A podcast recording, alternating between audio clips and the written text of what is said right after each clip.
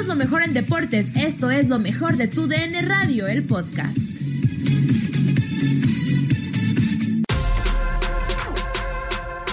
En Contacto Deportivo de TUDN Radio tuvimos la visita de Humberto Valdés. Aquí tienes lo mejor de la charla esta tarde. Primero que nada, quiero abrir un poco este espacio con el tema de Paco Palencia. Eh, anuncio en Mazatlán, ¿cómo lo ves tú? ¿Cómo ves tú la llegada de Paco Palencia a Mazatlán, esta eh, nueva franquicia, pues, por decirlo de alguna manera, del fútbol mexicano y su participación, ¿no? A mí me queda claro que, bueno, ha tenido experiencia ya con equipos como Pumas, como Lobos WAP, pero bueno, no sé hasta dónde eh, llegue el gatillero y con qué, eh, ¿cómo decirlo? Con qué ilusión enfrente este, este proyecto que es nuevo y que tanta expectativa ha causado, Beto. Sí, claro. Bueno, mira, primero decir que es muy triste, ¿no? Lo que está viviendo actualmente la ciudad de Morelia con la pérdida del equipo y, bueno, tendrán que aceptar ese ese duelo. ¿Por qué empiezo hablando de Morelia? Porque lo de Mazatlán me gusta. Fíjense, Julio Katia, que yo soy mazatleco, la familia de mi madre es de Sinaloa, y tenemos una idea en la que Sinaloa únicamente juega al béisbol. Y sí, se juega bastante buen béisbol. Sí se piensa mucho en la Liga del Pacífico, pero también es una plaza o un área muy futbolera. Si hacemos un recuento de futbolistas sinaloenses en primera división, van a encontrar cerca de 200 sin temor a equivocarme. Y bueno, ya aterrizando en el tema de Paco Palencia, eh, tú hablabas de ilusión. Yo creo que la ilusión eh, la ha mantenido intacta Juan Francisco Palencia pensando en seguir dirigiendo. Si bien sus eh, anteriores trabajos en el Lobos o en Pumas no los pudo consolidar. Yo creo que esos dos trabajos le permitieron adquirir experiencia como para seguir afrontando nuevos retos.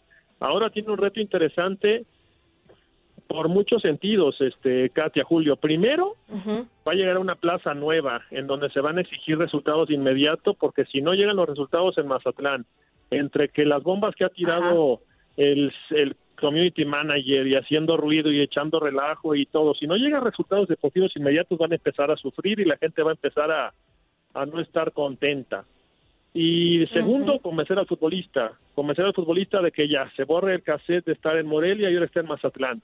Y tercero, sabemos que hoy por hoy los técnicos, como hace muchos años, viven de los resultados, ¿no? Yo espero que le vaya bien, me parece que se ha estado preparando, él vive en, eh, en Barcelona, y con todo esto tiene que asumir con mucha responsabilidad e inteligencia este nuevo reto en Mazatlán.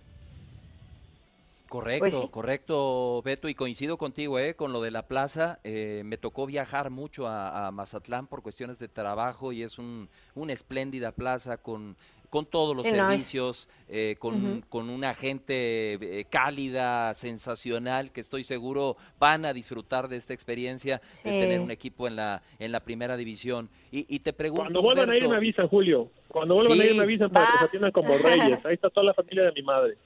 Perfecto, perfecto. Y te pregunto, mi querido Humberto, eh, pues nos seguimos Dime. enterando de, de- de equipos que, que reportan contagios, algo que, pues que podría ser normal por la situación que se vive en nuestro país y, y que se ha vivido en el mundo. Pero mi pregunta es la siguiente, Humberto, eh, eh, ¿estamos listos para, para el próximo 24 de julio, para el arranque de la apertura 2020?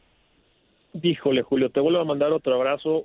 Mira, Igual, Beto. aquí hay un aquí hay un tema muy triste y ojalá que toda la gente que nos escucha no se vaya a enojar conmigo por lo que voy a decir, pero con este tipo de situaciones, con este tipo de adversidades como la que estamos viviendo con la pandemia, no cabe duda que seguimos siendo un país en donde existe mucha irresponsabilidad, mucho conformismo, mucho... Hay una frase muy dada que tiene el mexicano que tenemos que es el no pasa nada, no me va a pasar nada, Bueno, y hoy vale. estamos hablando, exactamente, hoy estamos hablando en este espacio de fútbol, pero si lo trasladamos a la vida diaria, y creo que ya lo platicamos hace algunas semanas, la gente ya sale, la gente no se cuida, los eh, yo entiendo que hay necesidad de trabajar, yo entiendo que hay necesidad de vender, los puestos ambulantes están a tope, las taquerías, y a mí me puede mucho este tema de que haya más casos de COVID en los futbolistas, pues porque si en Alemania hubieron, voy a exagerar, ¿eh? porque no me acuerdo de cifras, si en, si en Alemania hubieron cuatro o cinco,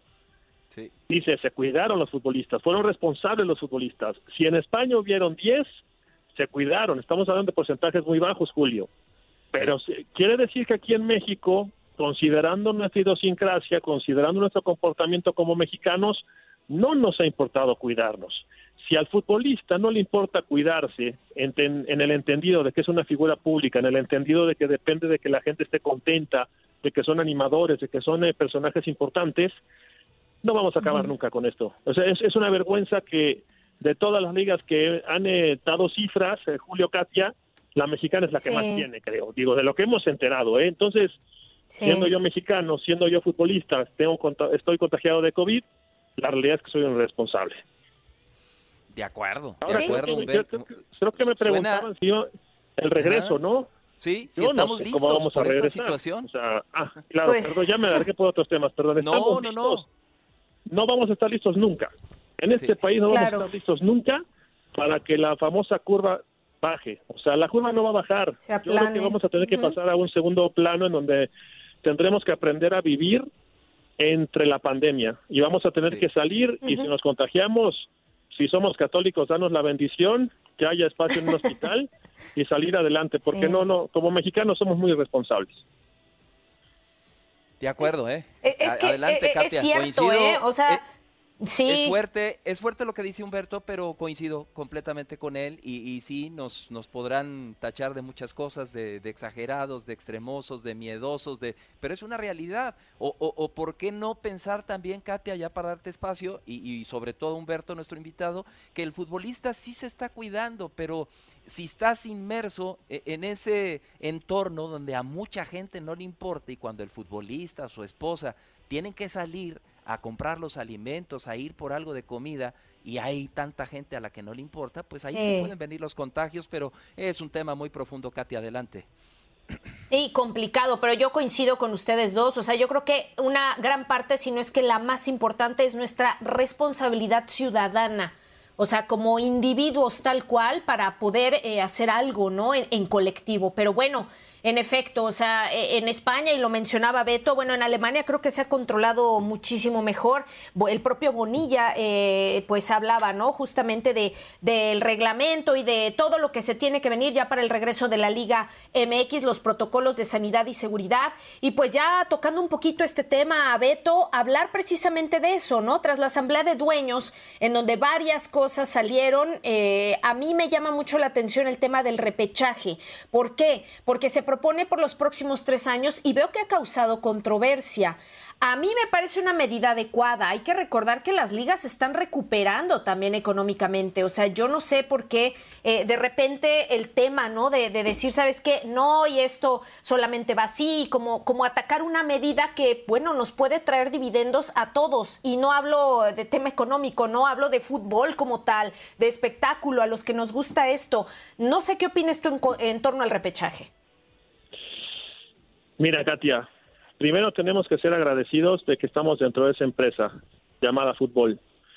Habiendo fútbol, hay aficionados. Habiendo fútbol, hay patrocinios. Habiendo fútbol, hay entretenimiento. Habiendo fútbol, hay televisión, hay radio. Habiendo fútbol, tenemos trabajo, mucha gente, no los futbolistas. Y el fútbol como tal es una vacuna. Yo lo veo por ese lado primero. Yo creo que regresando al fútbol, eh, en dos horas que tú ves a tu equipo favorito se te olvidan muchos problemas económicos, sociales, políticos, de todo tipo. Es una vacuna tremenda el, deporte profesional, no, nada más el fútbol. Después, el repechaje. A mí lo único que no me gustó de la, de la nueva idea, que ya la platicamos nosotros en, en línea de cuatro con Monilla, es que son muchos equipos. Yo entiendo bien que tienes que recuperar la economía, yo entiendo bien el hecho de tener más partidos antes de llegar a la, a la gran final, pues va a generar entradas, va a generar ingresos, va en la venta de esquilmos, en patrocinios, en los derechos de televisión, pero son muchos equipos, estamos hablando de 12 de 18. Le estás dando oportunidad a 12 de 18, es decir, le estás dando posibilidad al, ¿qué será? Porque soy malo para las matemáticas, el 70% de equipos de la liga va a poder calificar y va a poder ser campeón. Después, eh, yo creo que es muy atractivo, es emocionante. Hoy, insisto, a mí lo único que no me gusta es que sean 12, me hubieran gustado 10, por ejemplo. Pero hoy todos esos detractores y hoy todos los puristas y hoy todos los que critican el repechaje y es una mediocridad total, yo creo que los voy, quiero escuchar cuando venga la gran final y nos, nos vamos a olvidar de ese repechaje tan largo, ¿no? Porque estamos hablando por hablar, tenemos que ser agradecidos de que tenemos chamba, pero sí, insisto, 12 a mí me parecen mucho, con 10 hubiera sido lo correcto, para mí, ¿eh? 10 hubiera sido correcto. Nadie nos detiene. Muchas gracias por sintonizarnos y no se pierdan el próximo episodio. Esto fue lo mejor de Tu DN Radio, el podcast.